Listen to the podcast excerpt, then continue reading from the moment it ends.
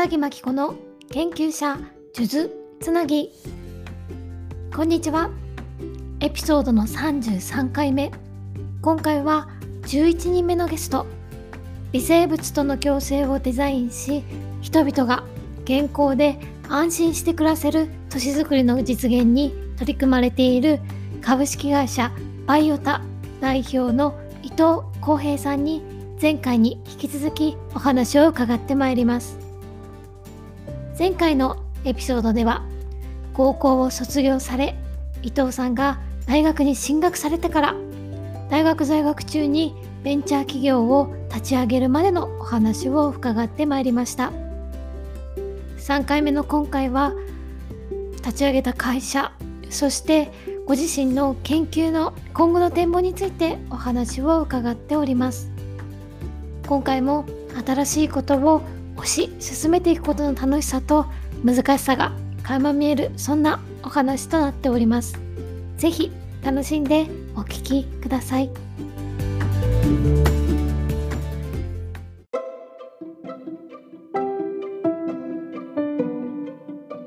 今あのお話をしていただいたその会社がかなりもう軌道に乗っているような印象を受けたんですが実際その発足するまでにこう大変だったことですとかこう何て言うんですかね。こう苦労したこと特にこう注力したことみたいなのがあればあのお伺いしたいなと思うんですがいかがでしょう？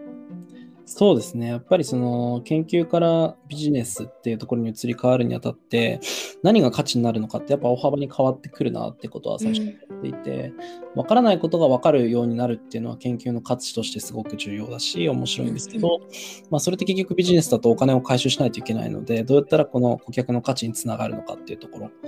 を考えるようにならないといけないってことでいろんな方から結構メンタリングとかを受けてたんですけど、うん、そこですね研究からの脱却というか、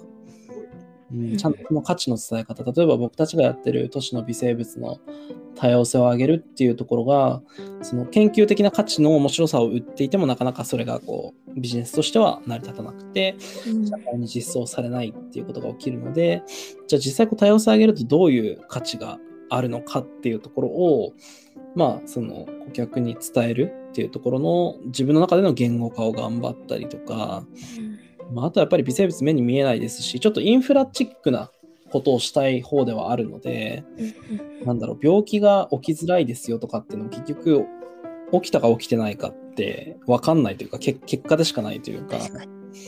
っていうところで、例えばその、もっと分かりやすく言うと、働きやすいオフィスを微生物で作れないのとかっていう、そこまでキャッチーにしたいわけでもないんだよなって研究してた身からすると思ってて、そこですね、その価値を単純化することによる、なんか自分の中でモヤモヤ感はすごいあって。なるほど。いやあの実はですね私もそういったなんかアントレプレナーシップみたいなあの取り組みを数年前にこうやっていたあやっていたんですけれども、やっぱり今おっしゃってくださった通りその自分のその研究自分はその研究の場所にいるので研究としての価値とその社会でお金をその回収しなければいけない。でさらに事業としてどう回していくのかっていうところを他者にこう伝えるでしかも私なんかはあの会社で働いた経験がないのでなかなかそういったとこ想像するのが難しかったなっていうふうに個人的には思っていたんですがそういったところの感覚っていうのは学生の頃でもあのやはりいろんな方とお話しすることであの身につけていったというような感じなんでしょうか？そうですね。でもそこは非常に悩んだというか、やっぱ学生の時からそうやってお金取れないってことは、つまりそれって価値として認知されてないんだろうなってことを、まあなんか間接的に感じていたんですけど、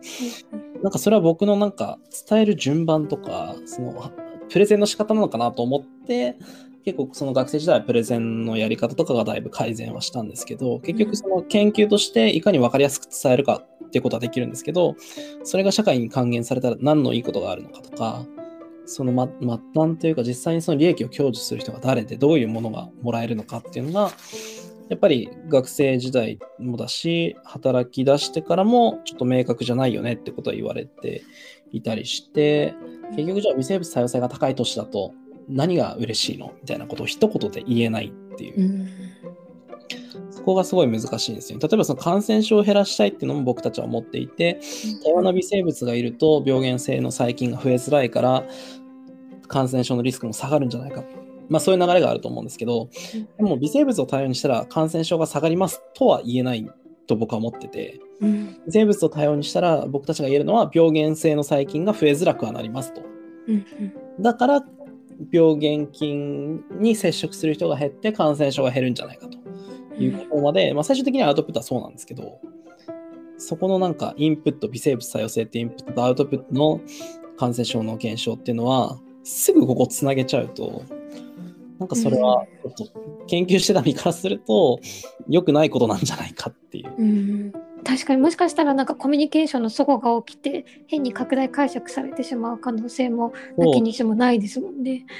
うん、やっぱ研究されてる方多分そういうところにすごく注意されてると思うんですよね。うん例外がどうしても存在するので、うんうんなんかその if 文的な感じで、この場合はこうみたいな感じで、やっぱ細かいこと分かっていると、うん僕として何言いたいのみたいなことを結構言われちゃうんですよね。うんうん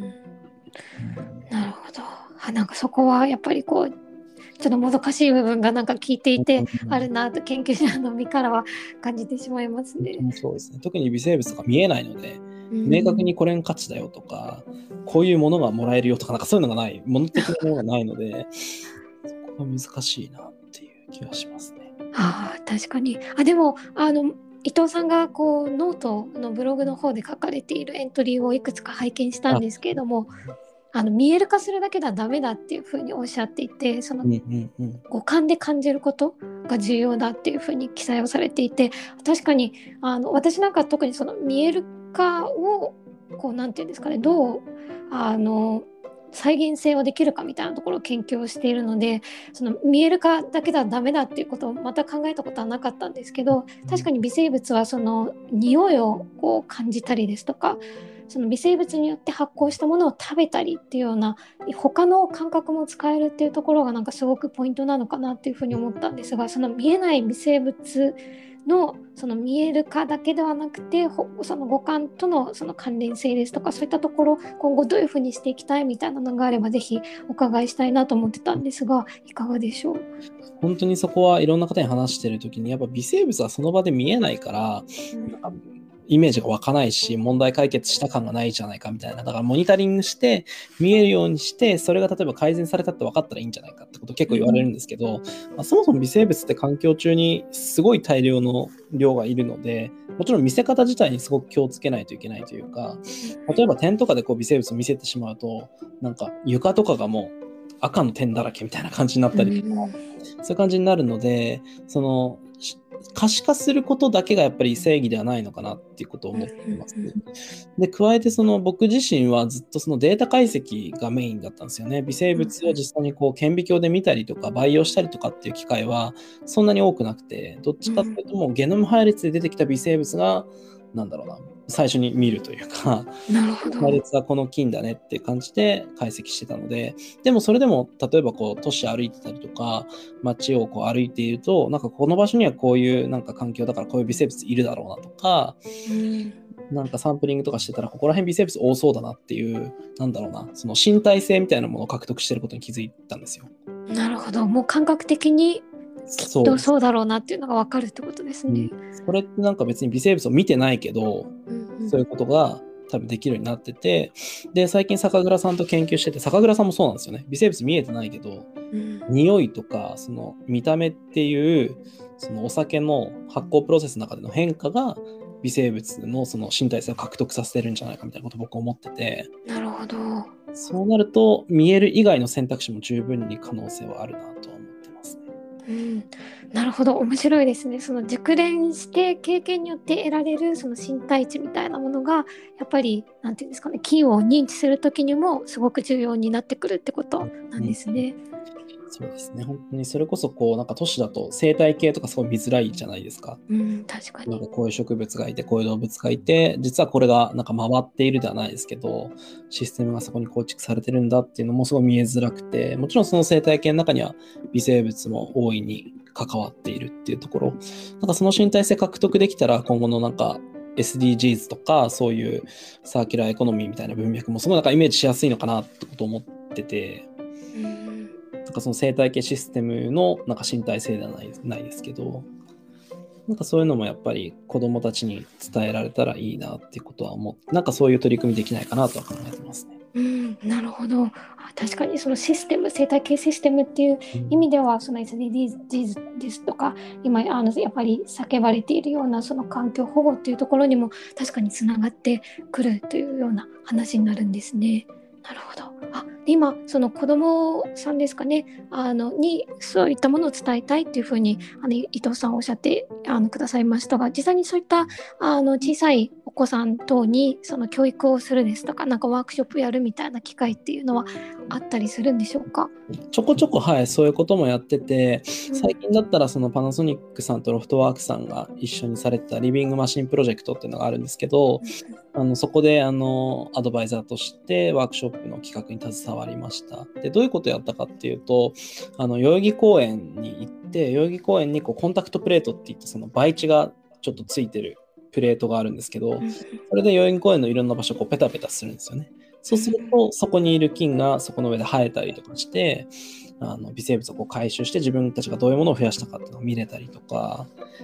そういう、うん、微生物が身近にもいるんだよっていうことを伝えるようなワークショップとか、うん体制を獲得できるためのなんかそういう教育活動っていうのもちょこちょこやったりしてますね。あなるほど。いや、あの、なんか我々そういった菌とかウイルスとかそういったものってこう刷り込みであの悪いものだよっていうようなことを長年こう聞かされて、そうんそれのせいでどうしてもあんまりいいものじゃないっていうようなイメージを持ってる方多いんじゃないかなっていうふうに私個人としては思ったのでそのはい子どもの頃からいろんなその多様性に触れて、あこんなにあの微生物って面白いんだこんなに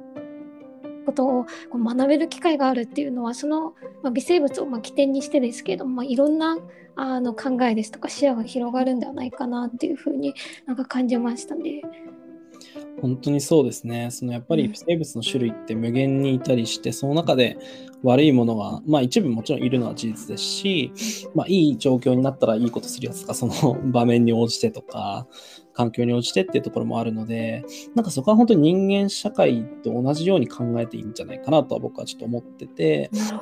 なんか例えばその腸内の菌のバランスがこういうものがベストだよねっていう議論って割とそのあんま意味がないんじゃないかなってことを思ってるんですよね。うんで、結局その多様性が高いことによるいろんなその、なんだろうな、バリア機能の高さだったりとか、そういうセーフティネットになっていると思うので、うんなんか、菌がどういう種類がいて、どういうバランスだったらベストなの？みたいなやつって、人間社会で言うと、人間ってなんか、何人が何割いて、こん何人が何割いてみたいなとか、この職種が何割いたらいいとか、そういう議論って普通人間社会ってしないじゃないうんですか。確かに。多様性が高いことは重要視されるはずだから、まあ、同じようにそういう複雑な微生物のネットワークっていうのも現状解明されてないので、まあ、多様性が高いっていうのが価値があることうんになってくるんじゃないかなって。本当に腸内での微生物って東京での人間の活動みたいなやつと結構似ているというかうん。やっぱり環境によって、うん、減ったり増えたりもするしお互いがいろんな物質のインタラクションしてるっていうことですごいコミュニティとしては人間と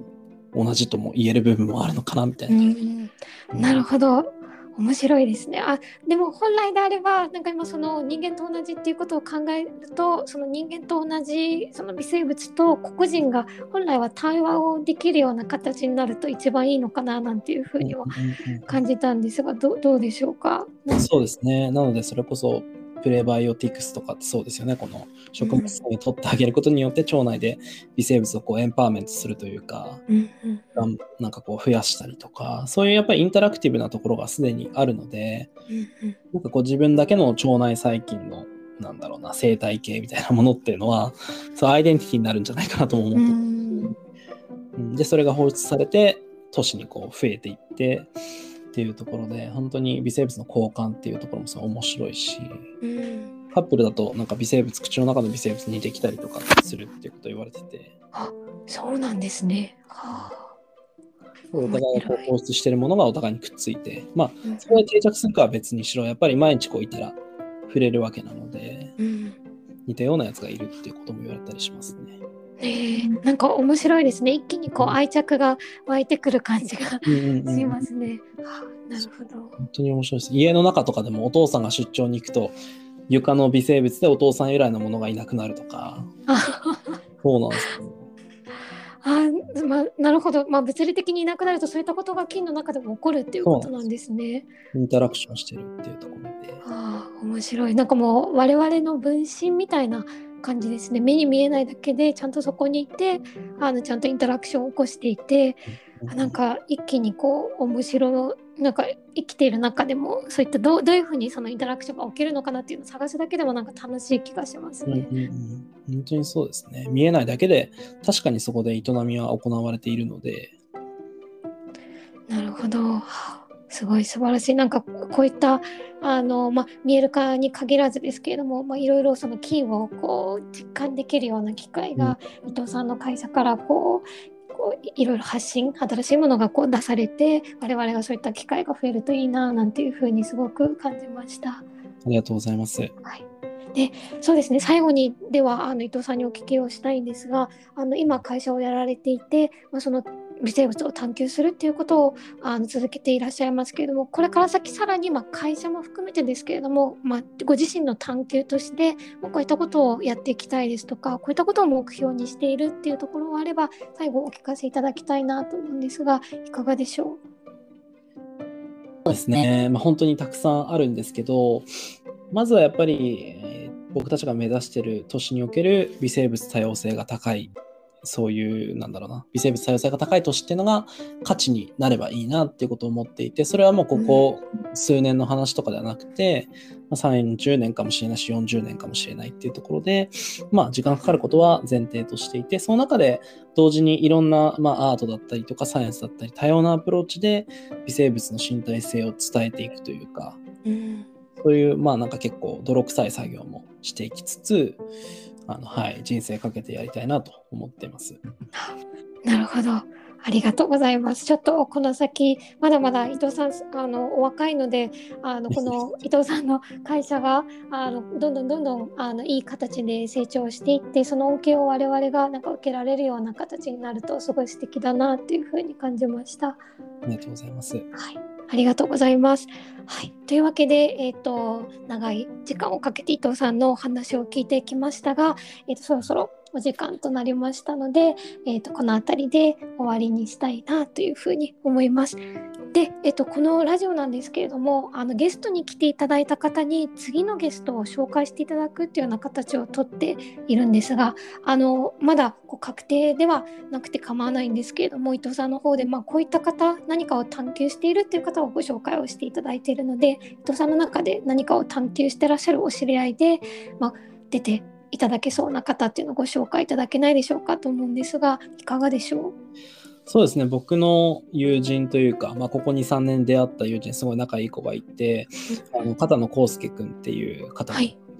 えっと、もともと MIT メディアラボであの高校生卒業してからすぐ研究員をされてた方で、すごい変わってて、で、今はあの東東京とか日本に戻ってきて、あのシネコカルチャーっていうあのソニーの CSL とかから立ち上がった会社なのかな、拡張生態系やってる会社なんですよ。におけるとか、まあ、いろんなその場所にこう生態系を人間がどんどんこう介入していって生態系を拡張させていくっていう、まあ、面白いメソッドを持ったあの社団法人なのかな？に所属された片野君、片野康介君っていう子がいてですね、ちょっとぜひ彼と拡拡張生態系のお話をちょっといろいろしていただければなと。なるほど、ありがとうございます。ちょっとまたあの私のこう認知の及ばない新しい分野なのでちょっと楽しみにあのしてお話を伺えればなというふうに思います。はい、はい、ありがとうございます。では、えっ、ー、と伊藤さんありがとうございました。あのはい、この辺りで、えーと、終了にしたいなというふうに思います。では、えーと、今回12 11人目のゲストとしてあのいらっしゃってくださいました微生物との共生をデザインし人々が健康で安心して暮らせる都市づくりの実現を目指す株式会社ビオタ代表の伊藤浩平さんに本日はお越しいただきました。伊藤さんどうもありがとうございました。ありがとうございました。